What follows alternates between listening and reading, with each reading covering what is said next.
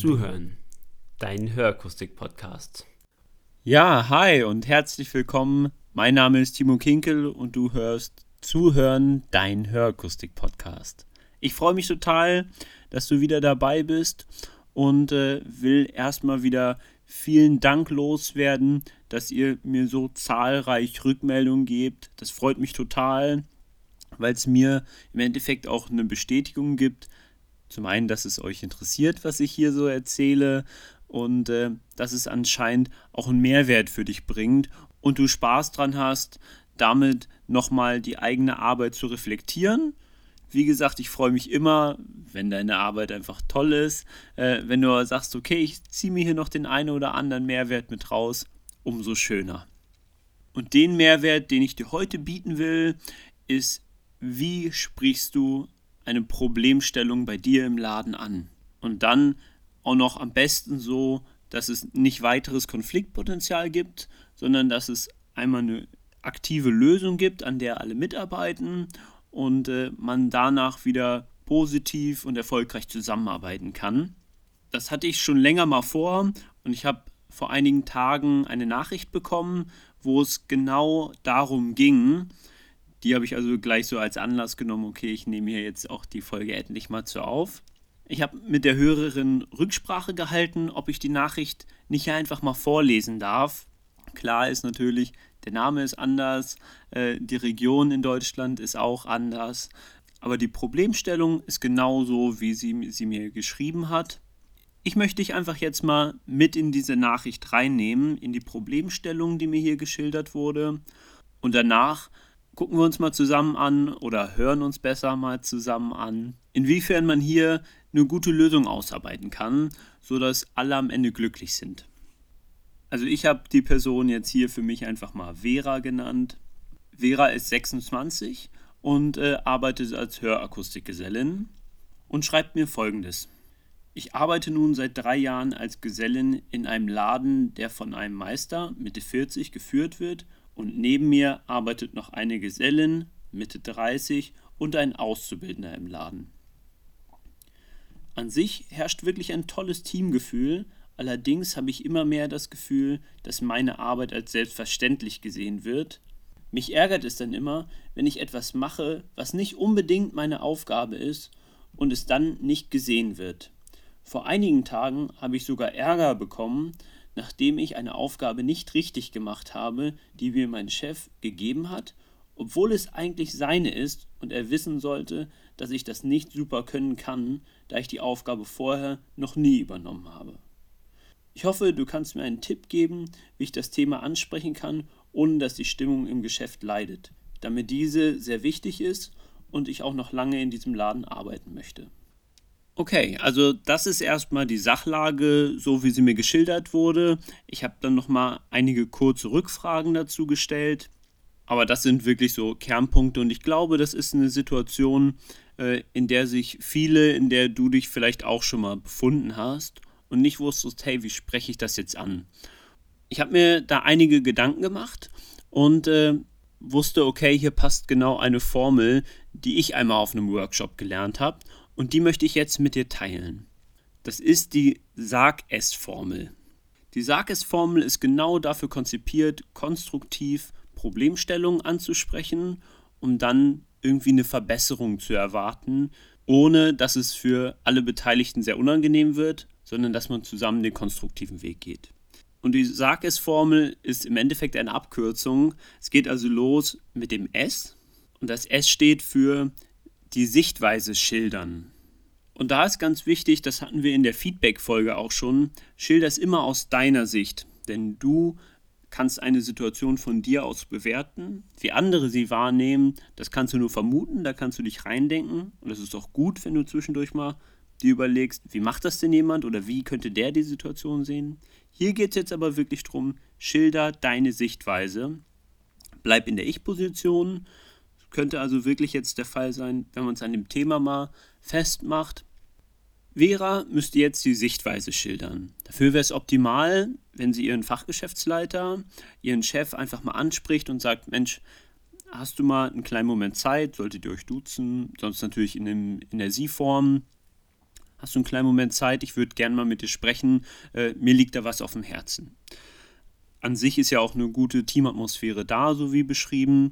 Sollte jetzt der Fachgeschäftsleiter, der Chef von Vera, sollte jetzt darauf reagieren, sich Zeit nehmen, da würde ich von ausgehen. Und jetzt ist wichtig, dass Vera in der Ich-Position beschreibt und das äh, ist ja hier schon perfekt gelaufen in der Nachricht.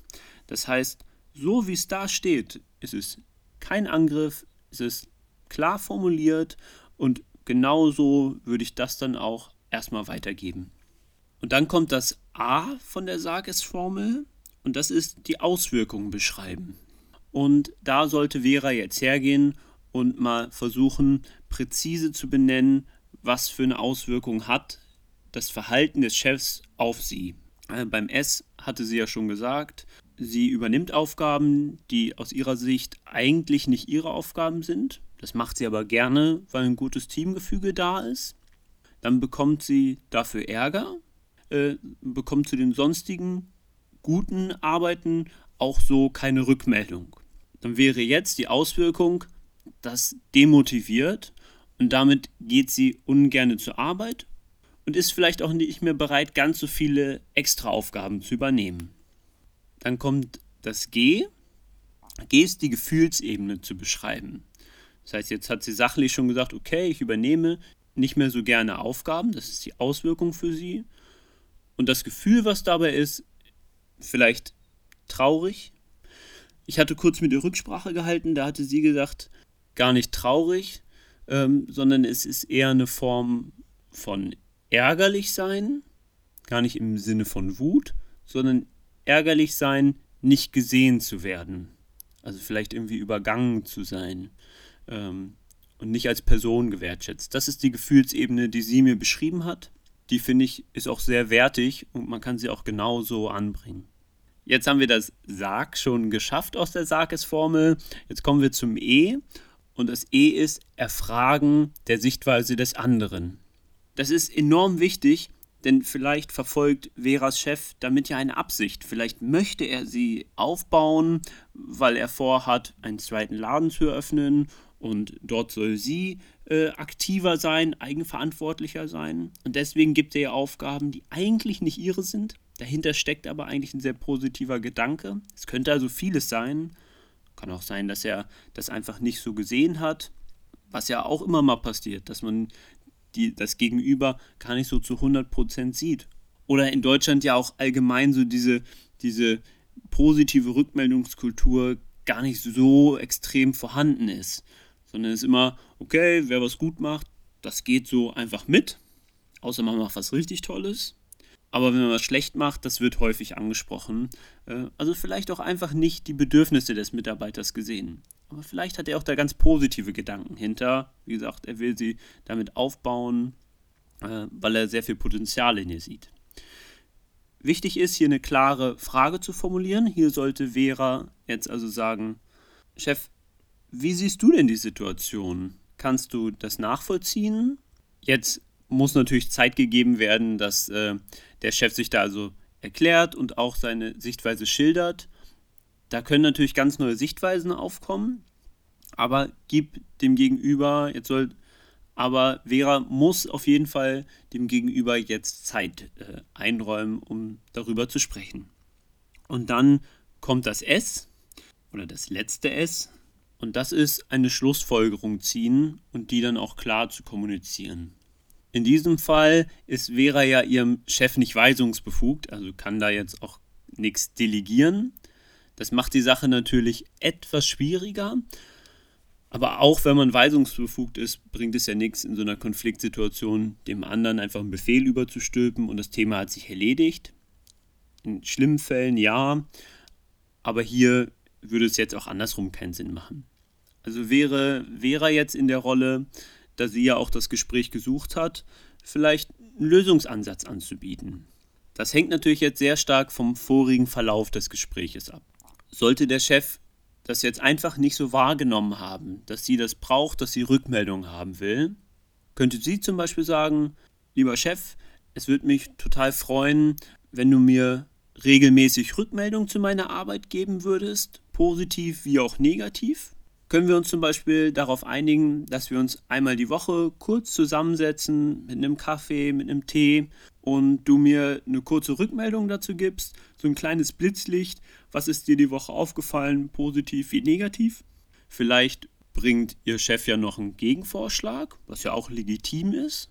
Nur weil sie das angesprochen hat, hat sie sicher kein Anrecht, dass ihre Idee die beste ist. Aber hier drüber zu sprechen, das ist ganz, ganz wichtig. Und dann kann man halt hergehen und sagen, man einigt sich. Toll wäre jetzt zu sagen, okay, man macht dieses wöchentliche Blitzlicht mit einer kurzen Rückmeldung. Und wenn der Chef mutig ist, dann sagt der Chef sogar, hey, klasse, finde ich, ist eine tolle Idee. Dann machen wir es aber ganzheitlich. Und dann gibst du mir bitte auch eine Rückmeldung zu meiner Arbeit als Führungskraft in diesem Blitzlicht. So fordert er Vera gleich wieder und er selber kann auch daran wachsen. Und ich bin der festen Überzeugung, dass dieses Problem, was ja so ein bisschen unter der Decke schlummert und eigentlich nur mal angesprochen werden, äh, werden sollte, weil die Grundstimmung ja gut ist, sich so verbessern kann. Ich gebe dir nochmal so einen ganz kurzen Abriss, weil ich es ja immer mit sehr viel Leben gefüllt habe. Wenn man sich jetzt die Sarkes-Formel anguckt, steht das erste S Sichtweise schildern. Hier könnte man sagen, mir ist aufgefallen das. A ist die Auswirkungen beschreiben klassischer Ansatz wäre, für mich bedeutet das. G ist die Gefühlsebene benennen. Ich fühle mich damit oder ich fühle mich in dieser Situation. E ist das Erfragen der Sichtweise des anderen. Klassische Frage, wie sehen Sie das? Wie siehst du das? Wie stehst du dazu? Und S ist die Schlussfolgerung ziehen. Für die Zukunft würde ich mir wünschen, können wir uns darauf einigen, dass. Das sind so die klassischen Ansätze dafür. Ich finde diese Formel total klasse und auch mit einem super eingängigen Namen, sodass man sich das wirklich gut merken kann. Und äh, ich glaube, vielen geht es so, mir geht es auch gelegentlich so, dass es Situationen gibt, wo ich mir nicht sicher bin oder nicht genau weiß, spreche ich das jetzt an, mache ich da jetzt eine Konfliktstellung draus, weil ich hier vielleicht auch einfach eine gute Atmosphäre bewahren will. Meine feste Überzeugung ist, die Sachen frühzeitig ehrlich und konstruktiv anzusprechen. Und damit hat man auf lange Sicht ein wesentlich besseres Teamgefüge, eine wesentlich schönere Zusammenarbeit. Ich habe mich, wie gesagt, total über die Zusammenarbeit mit Vera gefreut. Ähm, wir haben da, wie gesagt, noch kurz geschrieben und ich habe ihr auch vorher schon diese Rückmeldung gegeben, die ich jetzt äh, hier aufgenommen habe. Ähm, ich hoffe, du konntest auch aus der Geschichte etwas mitnehmen benutzt die Sag-Es-Formel vielleicht bald mal. Wenn du auch Feedback hast oder vielleicht auch mal so eine Problemstellung, eine kleine Geschichte aus dem Alltag, wo du sagst, hey, die würde ich gerne irgendwie teilen, da will ich eine Rückmeldung zu haben, schreib mir gern bei Facebook, bei Instagram, äh, komme ich gerne drauf zurück. Ich wünsche euch eine wunderschöne Woche. Da die Folge ja an einem Sonntag erscheint, vielleicht auch eine erfolgreiche Woche wenn du sie an einem Mittwoch, an einem Donnerstag oder an einem Freitag hörst. Genauso eine schöne Restwoche oder vielleicht auch schon wieder ein schönes Wochenende. Alles Liebe, ich freue mich, wenn ihr beim nächsten Mal wieder mit zuhört. Bis dahin, auf Wiederhören.